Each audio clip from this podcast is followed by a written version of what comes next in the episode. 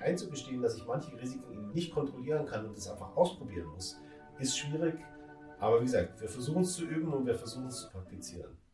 Eine Veränderung oder agile Transformation nicht zu machen aus der Angst, man könnte da einen Fehler machen, ist, ist glaube ich, der größte Fehler, den man machen kann.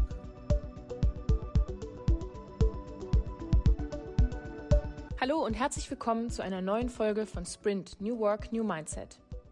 Ich freue mich, dass ihr bei dieser Folge wieder dabei seid. In dieser Folge spreche ich mit Dr. Dirk Heiß. Dirk ist Head of Digital Platforms bei der Munich Re und wird uns Einblicke geben, wie er das Trendthema agile Transformation für sich persönlich bewertet und wie Agilität bei der Munich Re gelebt wird. Hierbei schauen wir vor allem auf die Herausforderungen von Agilität in der Versicherungsbranche und reflektieren Themen wie agile Führung und Fehlerkultur. Ich bin Mara Henke, ich bin Unternehmensberaterin bei Deloitte und moderiere gemeinsam mit Marie-Therese Reinhardt und Andreas Sloger diesen Podcast. Viel Spaß bei dieser Folge.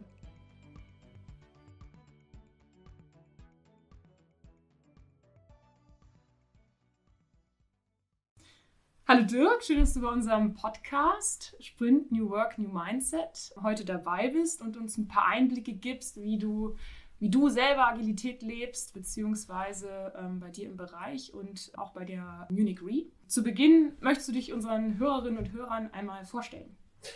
Ja, ich bin Dirk Heiß, bin bei Munich Re für die digitalen Plattformen verantwortlich, also die Lösungsangebote, wo wir Technologie nutzen, um unsere Risikoexpertise dorthin zu bringen, wo wir sie brauchen. Bin aber selber eigentlich ein Quereinsteiger. Ich habe also weder einen Versicherungshintergrund noch jetzt wirklich einen, einen technischen Hintergrund. Bin eigentlich Arzt, habe so mich mit Hirnforschung und Hirnbildgebung äh, beschäftigt, war dann auch lange in der Beratung und wie gesagt, wie das Leben dann oft so spielt, bin ich halt jetzt hier bei Unicry gelandet. Vielen Dank. Und du hast gerade schon so angesprochen, du leitest den Bereich Digital Platforms. Kannst du dazu noch ein bisschen mehr Kontext geben? Wo steht der Bereich? Was hat sich vielleicht auch in letzter Zeit geändert und was ist vielleicht auch so deine Vision für deinen Bereich? Ja, Rückversicherung ist ja ein sehr stark Know-how-getriebenes Geschäft. Wir, wir haben sehr viel Risikoexpertise und in unserem Digital Platforms Bereich wollen wir eigentlich Technologien nutzen, um diese Expertise dorthin zu bekommen, wo sie eben gebraucht wird. Sprich, einen Service, den wir anbieten, ist zum Beispiel, dass du uns sagst, auf welcher Position du dich in der Welt befindest und wir können dir dann sagen, wie hoch ist das Risiko für ein Erdbeben, einen Vulkanausbruch oder dass, dass du einen Hageschaden dort haben wirst. Aber das haben wir nicht nur in der physischen Welt, sondern auch in der, in der Cyberwelt zum Beispiel. Also wir haben auch solche Risiko-Assessment-Services im Bereich Cyberrisiken, die dann zum Beispiel Cloud-Provider nutzen können, um ihre Exposition für Cyberrisiken einschätzen zu können. Und wenn du jetzt so ein bisschen darauf schaust, was die Herausforderungen sind von Digital Platforms im Spezifischen oder auch der Munich Re, was sind da so für dich die Kernpunkte? Ja, ich glaube, es ist für uns natürlich wirklich ein, ein neuartiges Geschäft und, und vor allem, wir haben halt auch ein, ein ganz neues Setup, weil wir halt auch sehr stark in interdisziplinären Teams zusammenarbeiten wollen. Das heißt, eigentlich so die, die klassischen Rollen, die es bei uns gibt, die Underwriter, die Aktuare, arbeiten eben jetzt Seite an Seite eben mit Softwareentwicklern und mit Leuten, die digitales Produktmanagement machen. Und das ist sicher für unsere Organisation schon ein ganz schöner Change, weil wir halt nicht mehr so homogene Teams haben, sondern wirklich eigentlich sehr heterogene Teams, die wirklich auch mit sehr unterschiedlichen Arbeitsweisen und eben Vorstellungen, wie Arbeit organisiert werden soll, ähm, zusammenarbeiten müssen. Da gibt es schon immer wieder Reibungspunkte zwischen den sagen wir mal, sehr unterschiedlichen Charakteren, dem, dem Softwareentwickler und, und dem Aktuar zum Beispiel. Wenn du auf diese Veränderungen schaust, ähm, auch in der Art und Weise der Zusammenarbeit, inwieweit glaubst du, dass das ja, langfristig die Art und Weise prägt, wie ihr Zusammenarbeit gestaltet und auch lebt? Ich glaube ja, dass das eine Veränderung ist, die nicht nur uns betrifft, sondern die wirklich eigentlich die ganze Versicherungsindustrie erfasst oder eine Herausforderung für uns ist. Meine Technologie ermöglicht jetzt erstmal grundsätzlich neue Formen, wie ich zusammenarbeiten kann, aber sie ermöglicht eben auch völlig neue Arten, wie ich meine Produkte bauen kann, wie ich die Produkte an den Markt bringen kann. Ich glaube, wir werden zwei ganz große Veränderungen sehen. Das eine ist, dass Versicherung eben kein Standalone-Produkt mehr ist, sondern eben dorthin gebracht wird, wo es gebraucht wird. Also wenn ich zum Beispiel dem Auto von A nach B kommen will oder wenn ich im Internet was einkaufe oder eine Urlaubsreise buche, dass ich dann im Prinzip auch diesen Aspekt, wie kann ich mich absichern, da in diesen Geschäftsprozess integrieren möchte.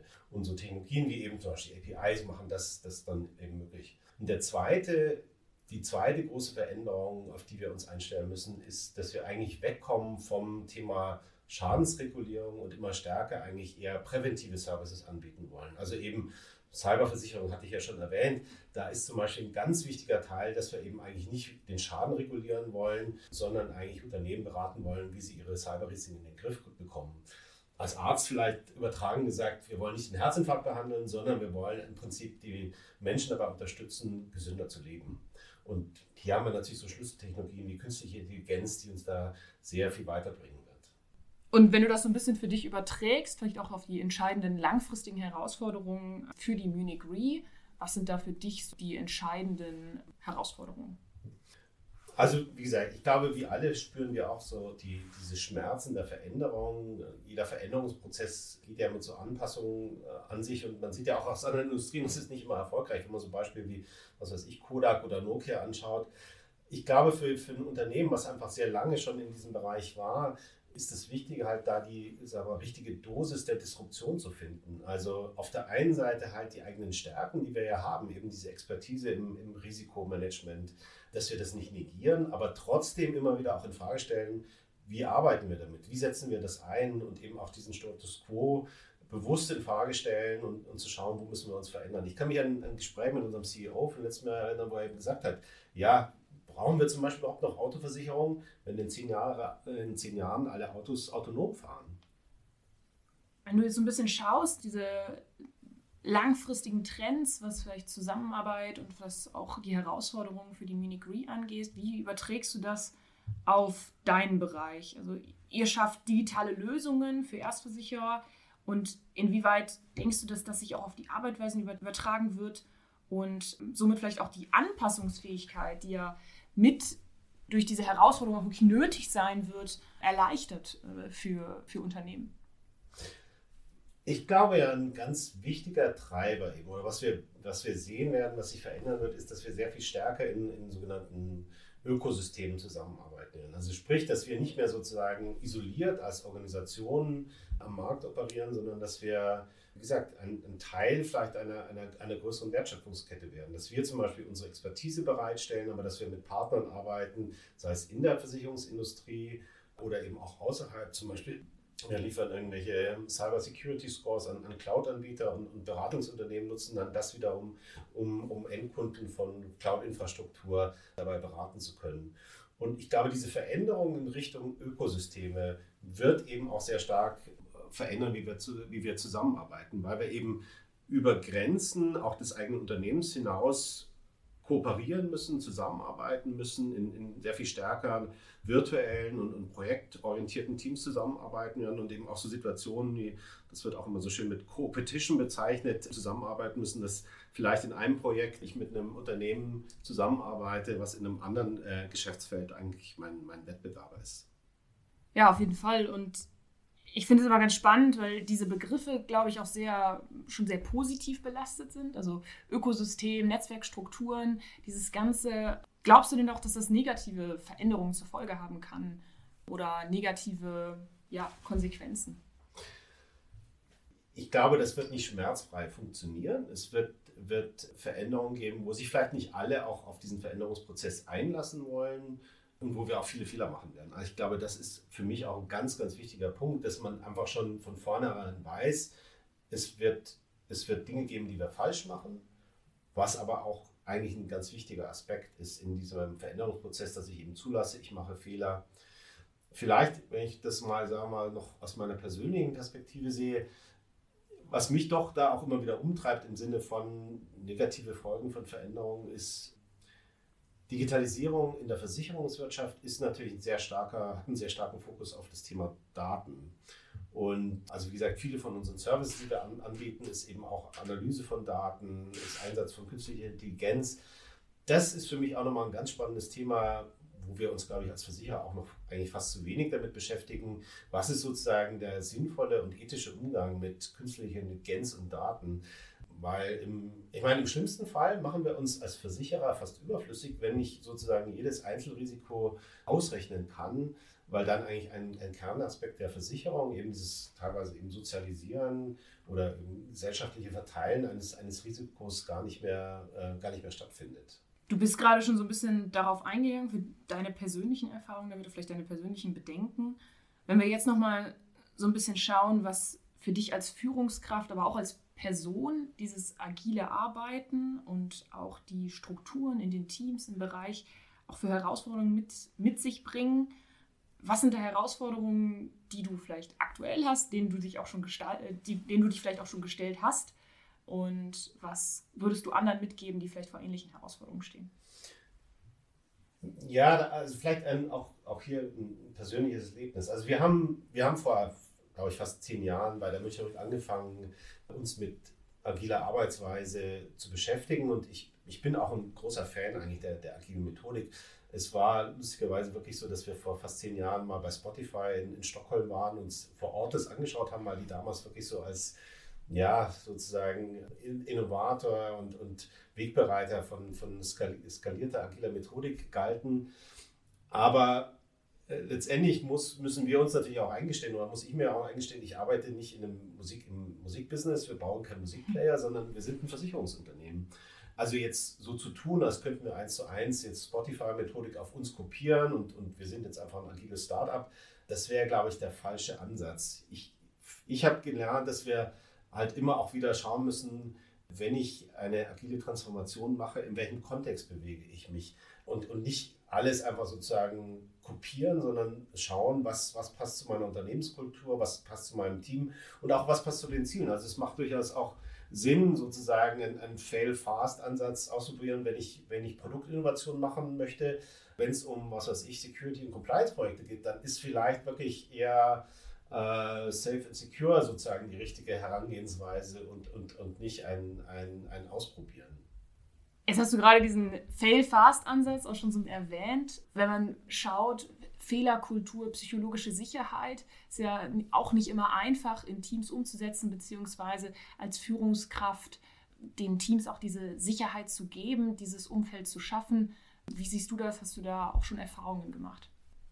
Ja, aber ich würde auch noch nicht sagen, dass, ich, dass wir da sozusagen ähm, schon wissen, wie es funktioniert. Weil es ist natürlich immer eine Schwierigkeit, wenn du ein Team hast, wenn wir an einem Thema arbeiten und wenn man nach, was weiß ich, zum Beispiel sechs Monaten ein paar Sprints sieht, oh, das wird jetzt doch nichts oder der Kunde mag das jetzt doch nicht haben, sich dann auch wirklich einzugestehen, okay, es war gut, es ausprobiert zu haben, wir haben was gelernt, aber wir hören jetzt hier auf, wir, es war letztendlich ein Scheitern. Das ist ein wahnsinnig also persönlich schwieriges Eingeständnis, was man da machen muss. Meine Erfahrung ist eigentlich, man muss es einfach immer wieder machen. Man muss explizit da auch drüber sprechen. Man muss auch über seine eigenen Fehler sprechen, über die, die Erfahrungen, wo man selber eigentlich äh, auch Dinge falsch eingeschätzt hat oder falsch gemacht hat. Am Anfang tut es sehr weh, aber man gewöhnt sich dran und dann merkt man auch, dass letztendlich mehr Vertrauen oder mehr Selbstbewusstsein auch da ist, dann auch mal Risiken einzugehen. Ich meine, wir kommen aus einer Branche, die halt das Thema Risiko, ja wirklich so in ihrer DNA hat und da sich einzugestehen, dass ich manche Risiken eben nicht kontrollieren kann und das einfach ausprobieren muss, ist schwierig. Aber wie gesagt, wir versuchen es zu üben und wir versuchen es zu praktizieren. Ja, und ich finde das, meine Erfahrung ist ja auch so, dass die Teams das dann auch oft auch annehmen von der Führungskraft, also ein bisschen als, als Vorbild natürlich auch. Und wenn, wenn man diesen Lernprozess letztendlich zulässt, ne, so fail fast zuzulassen und zu schauen, ähm, dann lernen die Teams das ja auch stärker zu internalisieren und letzten Endes nehmen es auch Teil als ihrer Identität an. Ist tut dann natürlich der ein oder andere Fehler gar nicht, mhm. ne, gar nicht, gar nicht schlimm, sondern wird einfach als Teil des äh, Lernprozesses gesehen. Das ja, finde ich, das find ja, ich schon ja, sehr, genau. sehr spannend. Ja. Wenn wir jetzt so ein bisschen schauen, also Fehlerkultur, auch fail fast, ähm, schnelles Lernen, schnelles Entwickeln, ist sicherlich natürlich auch nicht immer ganz einfach dieses Spannungsfeld zwischen den eher agil organisierten und agil agierenden äh, Bereichen und traditionell organisierten Bereichen der Organisation ja zu managen, vielleicht auch natürlich da als Führungskraft irgendwie mit einem Bein im einen und mit dem anderen im anderen zu stehen. Ähm, wie, wie siehst du das? Was ist da deine persönliche Perspektive? Ja, ich glaube, das ist einfach wichtig. Man muss die richtigen Werkzeuge wählen für, die, für das richtige Umgebung. Wie gesagt, Produktinnovation, da versuchen wir wirklich mit sehr kleinen interdisziplinären Teams in, in einem Fail-Fast-Modus zu arbeiten. Bei großen, ja, zum Beispiel compliance-getriebenen Projekten eher in einer, in einer klassischen Arbeitsweise. Und da ist, glaube ich, wichtig als Führungskraft, dass du halt dafür auch vermitteln kannst, dass dass nicht das eine besser oder schlechter als das andere ist, sondern dass jedes eigentlich seinen Wert hat und, und ähm, es immer eigentlich um das Ziel oder um das Ergebnis geht und nicht, dass sozusagen es ein, ein Methodenbattle gibt zwischen den, den Wasserfall äh, und, den, und den agilen Leuten in der Organisation.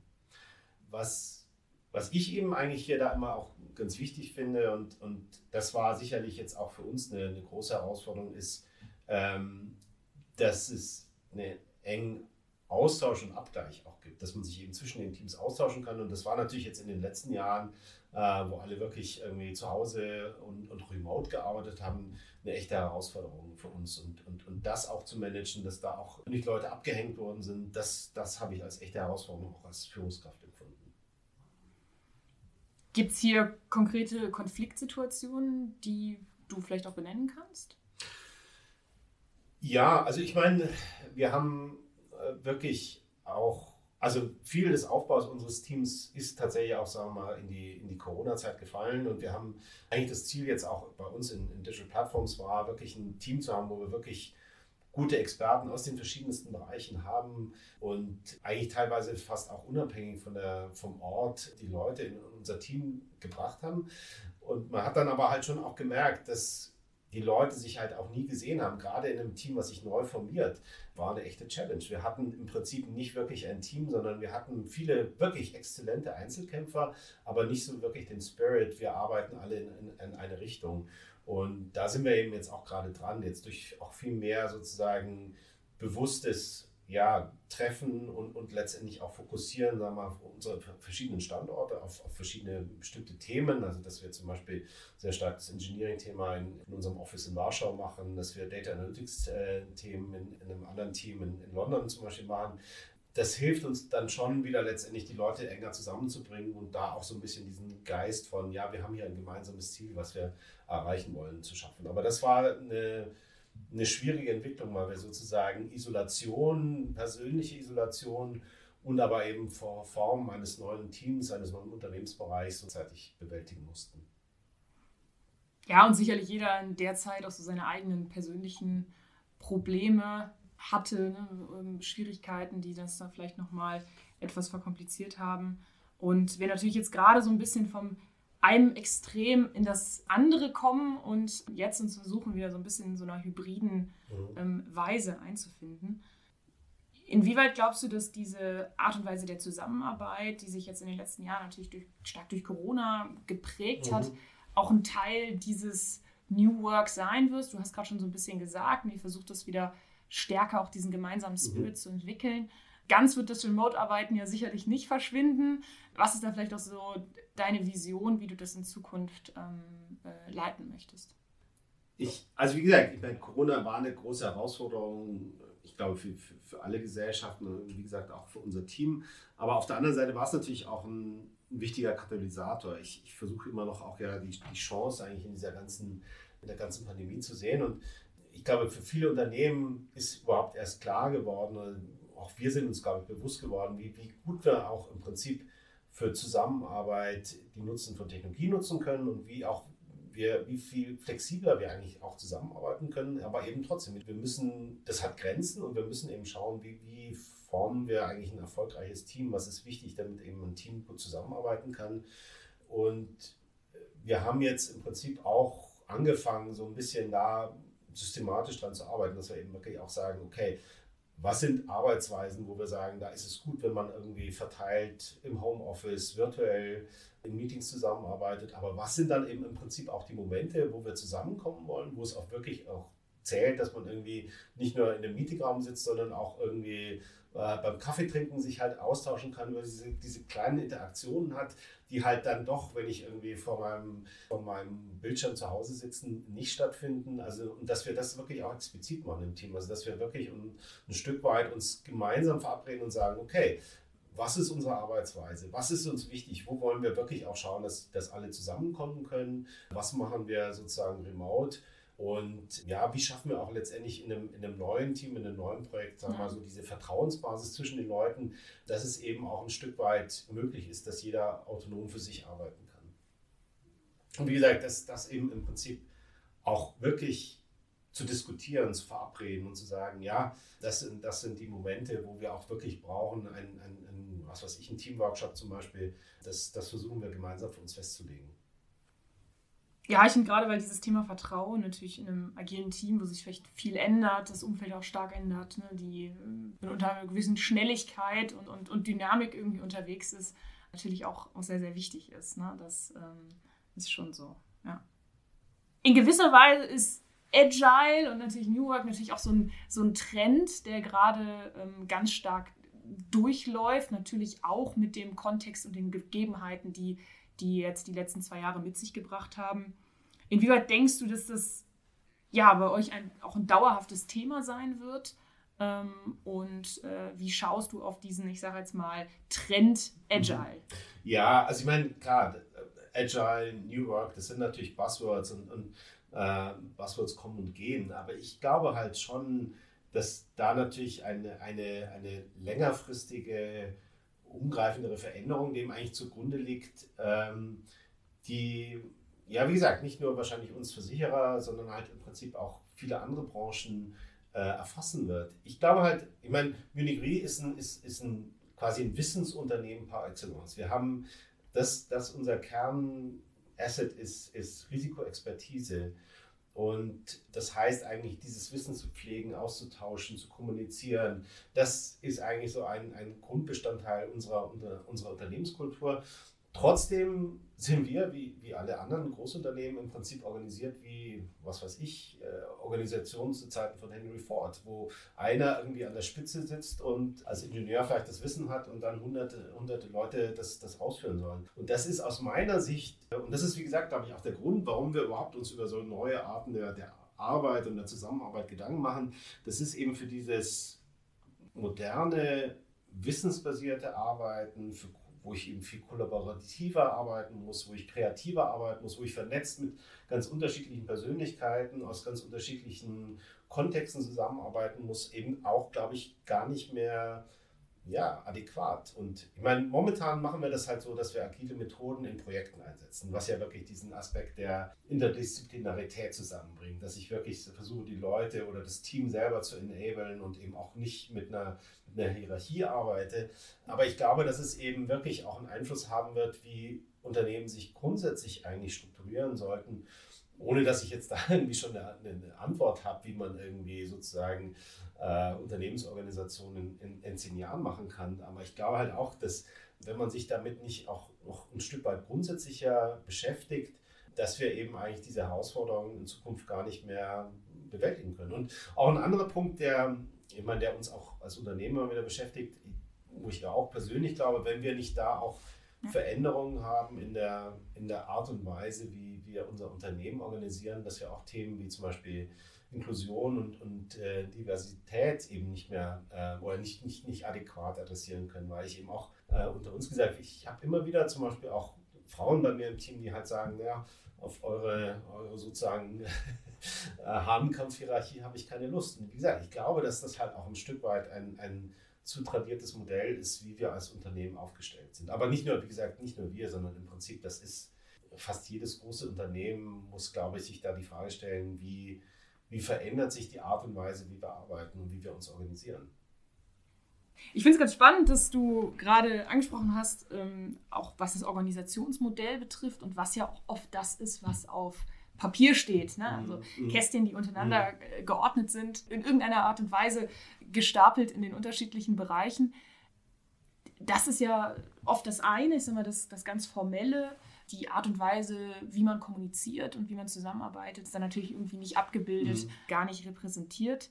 Oft ist aber natürlich ein Ansatz, wo man sagt, okay, so werden, so werden vielleicht doch Entscheidungen und Entscheidungsmachtkompetenzen organisiert. Inwieweit glaubst du, dass sich dieser Punkt, was Entscheidungen angeht und äh, wie Entscheidungen getroffen werden, auch mit einem agileren Modell letztendlich ändern muss? Ja, also wie gesagt, ich glaube, dass wirklich das äh, in Zukunft halt nicht mehr so ein ganz stark strukturierter Prozess ist, sondern dass eben Entscheidungen sehr viel stärker kollaborativ und auch immer wieder sozusagen mit, mit einem gewissen Entscheiden, Schritt machen, reviewen, justieren gehen. Also dass ich auch, ja, wie wir vorhin schon auch gesagt haben, fail fast, auch in Kauf nehme, dass vielleicht eine Entscheidung falsch ist ich mir aber einfach durch meine Prozesse, wo ich auch immer wieder schaue, bin ich auf dem richtigen Weg, das dann immer wieder korrigiere. Also dass auch eine Entscheidung gar nicht so sehr ein, ein in Stein gemeißeltes Prinzip ist, sondern dass es, wie gesagt, mehr kontinuierlicher, fluider Prozess ist. Und eben, wie gesagt, dass es eben